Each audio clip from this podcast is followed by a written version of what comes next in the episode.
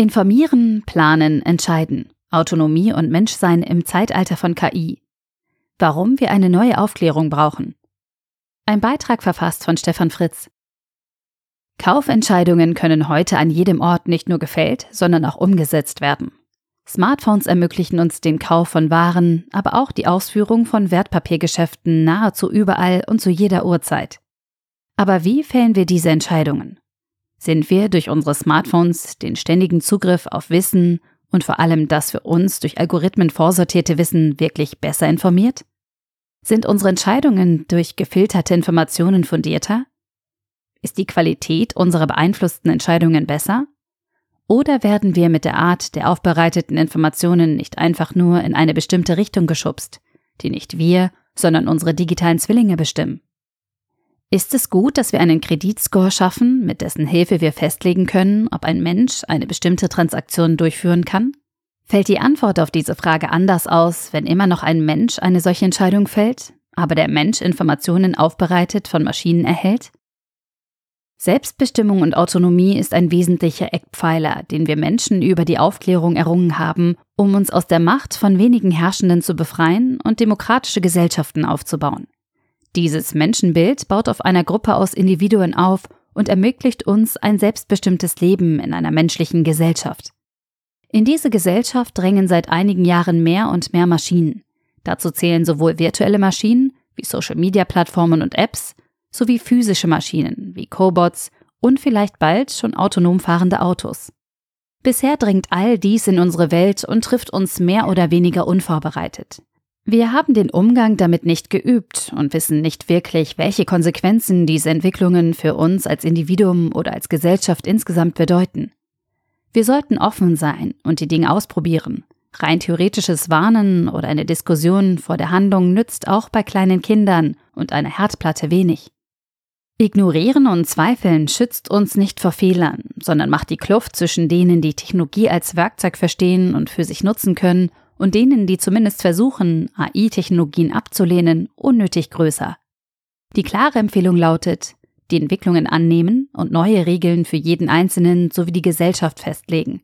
Bevor uns KI und digitale Innovation überrollt und die Digitalisierung, die wir in vielen Bereichen so sehr herbeisehnen, zu einer Überforderung wird, müssen wir uns ganz konkret damit auseinandersetzen.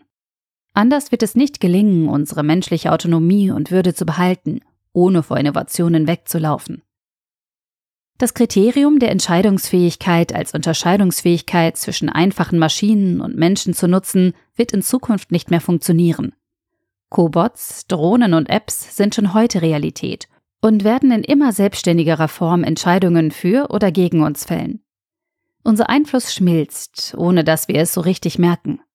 Uns fehlt das flächendeckende Bewusstsein und das Know-how für den richtigen Umgang mit KI und unserer Rolle dabei. Wir werden uns ein neues Selbstverständnis erarbeiten müssen, eine neue Aufklärung, in der wir diesmal nicht die Gleichheit zwischen uns Menschen regeln und dafür Systeme wie die Demokratie erschaffen, sondern die Abgrenzung von Menschen zu Maschinen klären und Regeln festlegen. Sonst wird kein Raum für uns Menschen bleiben. Klingt hart, aber davon dürfen wir uns nicht einschüchtern lassen. Wir dürfen keine angsterfüllte Diskussion über Sprachmodelle oder Machine Learning führen, sondern müssen Regeln für Schnittstellen zwischen Menschen und Maschinen schaffen. Und das umfasst vor allem die Frage, welche Entscheidungen dürfen Maschinen in Zukunft fällen? Und welche Entscheidungen behalten wir uns Menschen vor? Das Prinzip der Demokratie ist die Möglichkeit zur Wahl, die Entscheidung der Mehrheit. Der Kern ist die gleiche Stimme jedes Menschen. Das war die zentrale Antwort auf die große Ungerechtigkeit der Zeit vor der Aufklärung. Denn bis dahin hatte der absolut Herrschende die letzte Entscheidung bei allem, was ihm wichtig war. Wir haben aus dieser Aufklärung die Gleichheit aller Menschen abgeleitet. Das bedeutet, jeder soll die gleichen Rechte erhalten. Jeder soll die gleichen Möglichkeiten haben. Und jeder bekommt die gleiche Stimme. Dass dieser Prozess bis heute seine Macken hat und bei weitem nicht wirklich jeden mit einbezieht, ist eine andere Diskussion. Festzuhalten bleibt aber, dass wir uns als Gesellschaft dazu entschieden haben, Wahlen durchzuführen, bei der jeder mit der gleichen Stimme eine Entscheidung für die Allgemeinheit treffen kann. Die Verfassung, also ein menschlich geschaffenes Konstrukt, legt fest, über was wir als Einzelner mit unseren individuellen Rechten entscheiden dürfen und über welche Sachverhalte wir mit einer Wahl entscheiden. in der jeder von uns dann dieselbe Stimme hat. Dieser Spielraum zwischen eigenen Entscheidungen und dem Mitwirken einer Wahlentscheidung ist unsere menschliche Autonomie, unser so bedeutender Gestaltungsspielraum. Dürfen wir als Individuum alle Rechte zur Entscheidung, also unseren gesamten Gestaltungsspielraum, an eine Maschine oder einen Algorithmus übertragen? Was bleibt dann noch von uns als Individuum übrig? Was ist, wenn jemand anderes uns einen Algorithmus zur Verfügung stellt, der dann Entscheidungen für uns fällt? Müssen wir nicht mindestens festlegen können und dürfen, welche Entscheidungen von dem Algorithmus beeinflusst werden? Unsere eigenen Rechte zur Entscheidung und Autonomie hören dort auf, wo wir die Sphäre von anderen Menschen berühren, sie einschränken oder verändern. Wie ist das in Zukunft mit Cobots und Algorithmen? Müssen wir auch gegenüber Algorithmen achtsam sein? Können sie genauso wie andere Menschen in unsere Sphäre eintreten und unser Entscheiden einschränken oder verändern?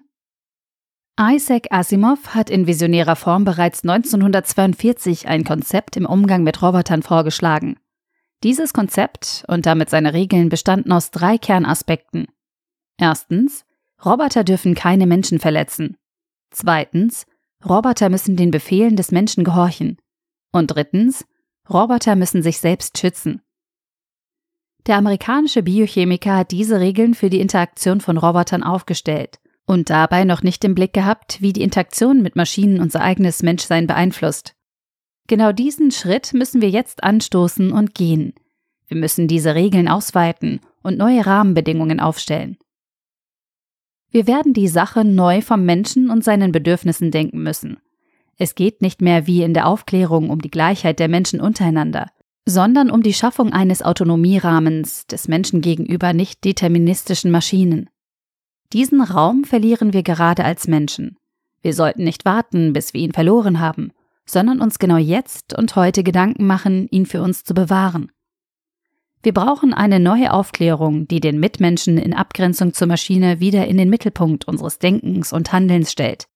Dazu brauchen wir Mitdenker, die darüber nachdenken, wie so eine Anthropokratie aussehen kann und sollte, ohne dass wir als erstes über Technologieverbote nachdenken. Der Artikel wurde gesprochen von Priya, Vorleserin bei Narando.